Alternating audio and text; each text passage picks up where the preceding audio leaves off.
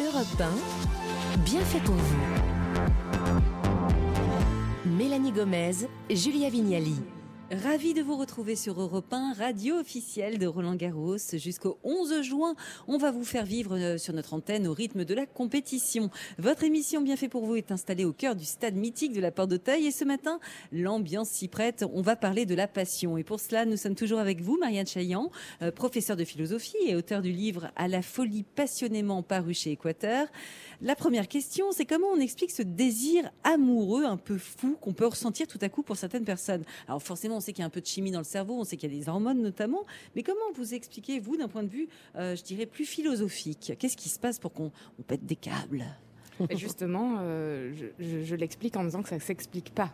Mhm. et, que, et que si on cherche à l'expliquer, à donner des, critères, euh, ce que, ce que font les, sites de rencontres par exemple, hein, qui Mhm. nous diraient il faut que telle personne ait tel ou tel critère, je pense qu'on passe à côté de Mhm. l'essence du désir, qui est cette chose qui nous tombe dessus, sans raison, parfois euh, contre toute raison.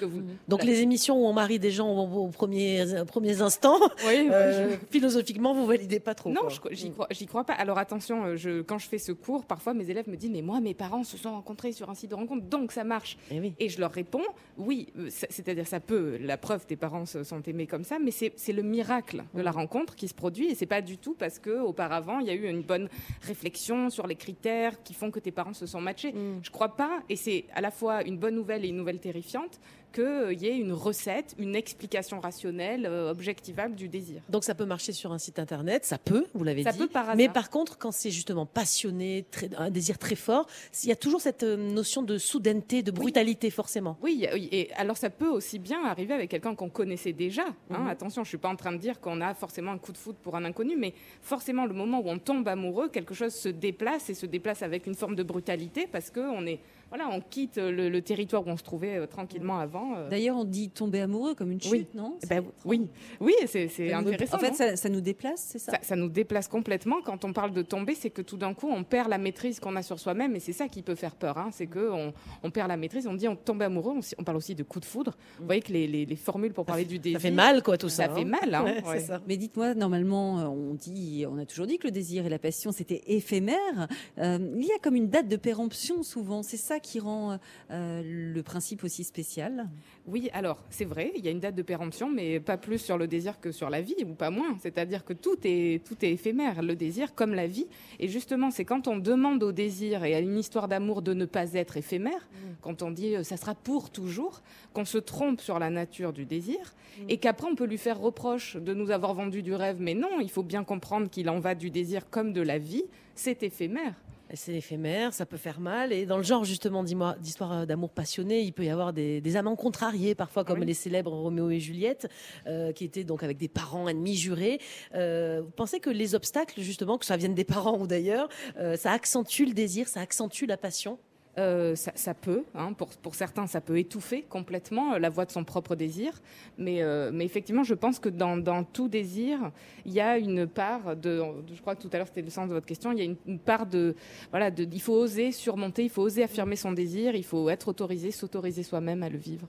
Donc attendez, je résume. Si, euh, si je repère par exemple une future belle-fille euh, qui, me plaît, qui me plaît moyen, je la trouve pas géniale pour mon fils, j'ai peut-être tout intérêt à, à- à lui dire qu'elle est formidable parce que euh, j'aurais envie de me contrarier. C'est très drôle. J'avais une amie psychiatre qui avait dit à son fils Cette fille était, est affreuse, surtout pas elle. Et après quoi, elle m'avait dit Qu'est-ce que j'ai fait? Je suis sûre qu'il va l'épouser. Elle, elle n'a fait qu'accentuer le désir. Et ça n'a pas raté. C'est vrai? C'est Ouais. comme ça pour vous, Clément Lanoux Non, mais moi j'ai une autre question. Elle est dure aussi. hein. Je. Si Ah, vous arrivez à oh là répondre, là tant là mieux. là. Moi, je suis pas marié. J'ai même un spectacle sur le mariage. Je me pose plein de questions. Est-ce que le cadre, que je considère un cadre, peut tuer le désir? Et oui, et alors surtout quand on se méprend sur la nature du cadre, parce que je pense qu'on peut se marier, mais sans se voiler la face sur ce que sera un mariage. Si on se marie en se disant, rassure-toi, c'est pour toujours. C'est- Non, hein, c'est pour le meilleur et pour le pire et pour toujours. Non. Par contre, on peut dire au moment où on se marie, aujourd'hui, aujourd'hui, C'est le bon j'espère- cadre. Non, aujourd'hui. mais aujourd'hui, Faut faire des petits j'espère. CDD d'une semaine Non, en mais, mais- fait. mais c'est- mais c'est la vérité, parce que tout est pris dans le flux du temps. Euh, le désir, mais y compris soi-même, l'autre en face de nous, tout est pris dans le flux du temps. Et on peut dire aujourd'hui, je fais le vœu de t'aimer pour toujours et je vais essayer de maintenir vivant notre amour. Mais ce serait folie que de prétendre que dans 20 ans, qui, qui- qu'est-ce que je sais de ce que je serai dans 20 ans en, vé- en vérité? Donc on disait depuis tout à l'heure que le désir, la passion, c'est quelque chose qui peut se faire mal, qui peut engendrer des souffrances. On dit souvent qu'on est même dévoré par sa passion. C'est vrai qu'il y a toute une sémantique autour qui, qui nous fait frissonner là quand même. hein. On peut même mal dormir quand on est amoureux au début. Ça détruit tout. Euh, pourquoi c'est toujours associé à ce genre de sentiment euh, douloureux quoi? C'est vrai, il y a cette part de souffrance Mm. et il y a aussi la part d'incandescence, des joies intenses, de, de... c'est flamboyant, c'est aussi flamboyant que c'est douloureux. Et, et parce que c'est douloureux, on voudrait euh, peut-être s'en garder. Et moi, dans mon livre, j'essaie de dire qu'une vie sans, sans, sans prendre ce risque euh, de, de l'aventure, de l'amour fou, Elle est comment? Eh bien, elle serait un peu euh, Terne. terne. Alors, je, je juge pas, attention, je, je juge pas du tout ceux qui font le choix d'une existence plus mesurée, Sécurisée, plus sécurisée, pas du tout. Mais j'essaie de réhabiliter le choix de la passion, qui a pas beaucoup la cote, hein, Mhm. dont on considère que c'est un choix de folie. Et moi, je me demandais, bon, est-ce que c'est, est-ce que c'est vraiment une folie qu'il faut repousser, ou est-ce que vivre sans cette folie, ce serait pas si sage qu'on croit? Je ne sais pas si c'est une folie ou quoi, mais en tout cas, ça crève parce que euh, c'est un peu comme le tennis d'ailleurs, hein, puisque nous sommes à Roland Garros, on le rappelle, euh, Europe 1 radio officielle. Euh, c'est fatigant dans la passion, franchement. Il faut de l'endurance, il faut être persévérant aussi. Qu'est-ce que vous en pensez? Oui, c'est fatigant, de même que exister, c'est fatigant. Et non, mais c'est vrai, exister au sens fort, vivre, on vit, là, biologiquement, on est vivant. Mais s'emparer de sa propre existence, essayer de, de- de lui- de lui donner un sens, et le sens qu'on voudrait véritablement soi-même lui donner, c'est fatigant. Alors bon, bah, de deux choses l'une, soit on, on retrousse ses manches et on affronte euh, le match, Soit on dort. soit on se met sur la touche, voilà, et on dort. On affronte le match nous ce matin, hein, Julia. Ah ben bien sûr, mais j'aurais rien contre une petite sieste malgré tout. Merci à vous tous. On reste ensemble, vous ne bougez pas. On va continuer de réfléchir à la passion. Et quoi de mieux comme décor que ce studio d'Europe 1 au cœur du tournoi de Roland Garros? On sent la passion sportive autour de nous, alors restez à l'écoute d'Europe 1. Europe 1, bien fait pour vous. Julia Vignali Mélanie Gomez. Soyez les bienvenus si vous nous rejoignez sur Europe 1. Nous sommes toujours en direct du tournoi de tennis de Roland Garros. Cette année encore, Europe 1 est la radio officielle de la compétition. On entend les balles ici, hein, les cris des joueurs, n'est-ce pas Clément Lanoux Oui. Vous êtes resté avec nous et vous entendez l'effervescence autour de nous, la passion. Hein. Autour de Benoît Père euh, derrière nous, exactement. Ah bah, en plus, il y en a un qui acclamer là. Vraiment le tennis, donc ça c'est parfait. Euh, avec nous également Marianne Chaillan, professeure de philosophie. Alors Marianne, quand on parle de, de désir, de passion, on pense forcément à la sexualité. Est-ce que le contact physique est indispensable quand on veut aller au bout de ce désir, justement? Euh, alors, il y a une grande héroïne de la littérature, euh, la princesse de Clèves, Oh, qui euh, justement euh, ne veut pas consommer son désir parce qu'elle a bien conscience que le consommer, ce serait euh, signer le début de sa fin. Mais c'est le cas ou pas?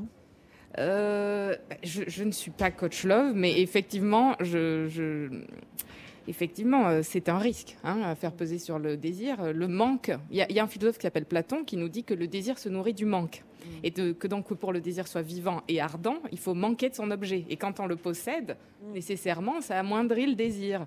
Donc peut-être il faut euh, trouver le, le- le bon entre-deux. Donc les couples qui vivent séparément, ça se fait aujourd'hui hein, dans deux domiciles différents. Tout à fait. On, a- on sait hein, qu'il y a pas mal de- d'amoureux comme ça qui se voient que bah, une semaine sur deux ou quand vraiment ils ont envie de dormir ensemble. Ça c'est un moyen d'entretenir le désir, la passion. Oui, c'est aussi la solution. Clément Lanoux que- hoche la tête. Hein. Oui. Je l'ai fait. Mais je vous vivez avec votre amoureuse Non, mais on vivait ensemble et plutôt que se séparer à un moment quand on s'est dit tiens, on a peut-être. Eh ben, j'ai pris le palier d'en face, j'ai pris un autre appart et on a passé deux ans c'est comme celui ça. de la voisine ou Euh, voilà, non, non, c'est- j'ai laissé la voisine partir et finalement, après euh, un an et demi comme ça, on s'est dit tiens, on va prendre un autre appart, on va créer quelque chose ensemble. Donc c'est sans beau. se séparer, on a créé quelque chose de nouveau. D'ailleurs, est-ce qu'il faut toujours céder au désir pour pouvoir s'en libérer?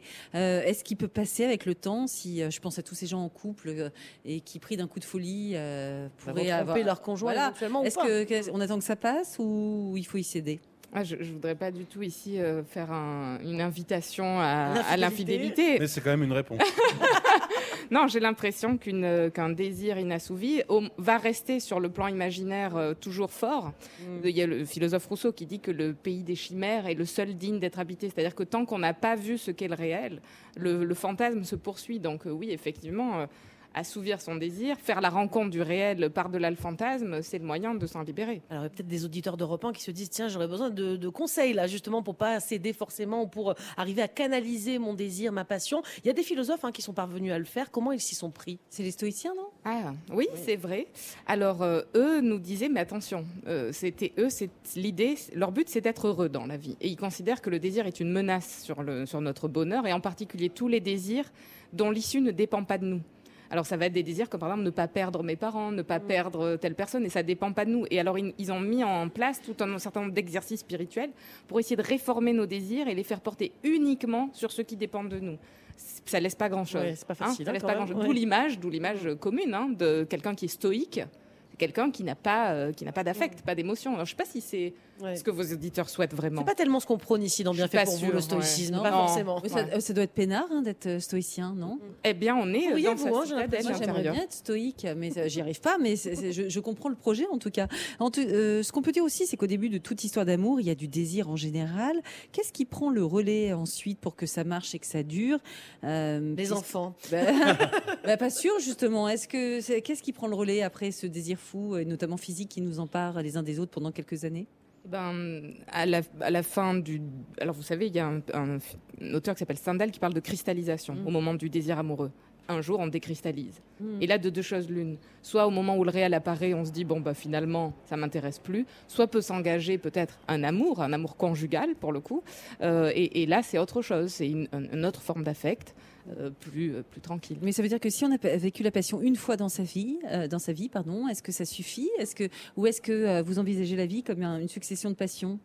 Alors, euh, certainement, j'irai pas donner du tout de leçons Mm. ni de jugement pour euh, comment les autres vivent leur euh, propre existence. Pour ma part, et j'en ai fait le titre de ce livre, j'entends vivre à la folie passionnée. Voilà, et puis il n'y a pas que l'amour, parce que c'est vrai qu'on a parlé beaucoup d'amour jusqu'ici, mais la passion, on peut la vivre aussi. Bah, on est à Roland Garros, on n'arrête pas de le dire, mais euh, vous, vous avez été, vous êtes toujours passionné de tennis. On peut avoir euh, bah, les joueurs ici, j'imagine, sur les terrains, ils sont, ils sont passionnés, ils brûlent pour le tennis. Euh, une passion, ça peut aussi se transformer en métier, c'est ça? Oui, ça peut. Oui, oui, tout à fait. Euh, moi, D'ailleurs, moi, j'ai eu la passion de la philosophie et vous voyez, euh, ça m'a détourné des cours que je fréquentais. euh. Vous brûlez toujours pour la philo? Ah oui, complètement. Et pour l'enseignement. Ouais. Mhm. Ouais.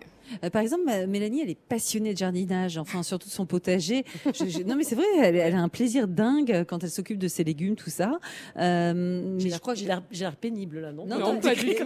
Vous n'en avez jamais, en tout cas, eu, eu l'idée d'en faire votre Non, métier. du tout. C'est quoi la différence entre une passion ou un hobby, justement? Et je pense que dans la passion, il y a quelque chose d'irrépressible. Mm. Et donc, euh, manifestement, euh, vous l'avez pas eu pour, euh, pour le jardinage, je l'ai pas eu pour le tennis. bah Là, elle a coupé des haies hein, en arrivant sur Roland Garros. alors je sais pas. Je sais- Je ne me sépare jamais de mon sécateur. Alors voilà, c'est plus qu'un simple plaisir, Mm. c'est quelque chose que, dont- euh, face à quoi on ne peut pas renoncer. Allez, pour terminer, malgré toutes les souffrances dont on a parlé, elle nous fait brûler cette passion, ce désir, malgré son inconsistance aussi. Euh, Est-ce qu'il faut suivre ces désirs? Que- Quelle est votre conclusion justement? La vie Ah, moi, sans je- passion, elle ressemble à, à rien en fait, je crois. J'ai donné la conclusion de mon livre à une chanteuse qui s'appelle Barbara Mhm. et qui dit, euh, et j'ai fait de sa maxime la mienne, qu'il faut vivre intensément, se brûler jusqu'à la déchirure et vivre à la folie passionnément. Parfait. Merci beaucoup Merci pour euh, cet entretien euh, passionnant. On a fait un peu de philo en direct de Roland Garros, c'était bien agréable. Merci encore d'avoir été avec vous. nous sur Europe 1 depuis 11 heures et d'avoir répondu à nos questions. Merci. À présent, les bienfaiteurs du jour d'Europe 1 arrivent en studio. D'abord, la coach euh, Arnouk Garnier. C'est pas une love coach, hein, je vous rassure.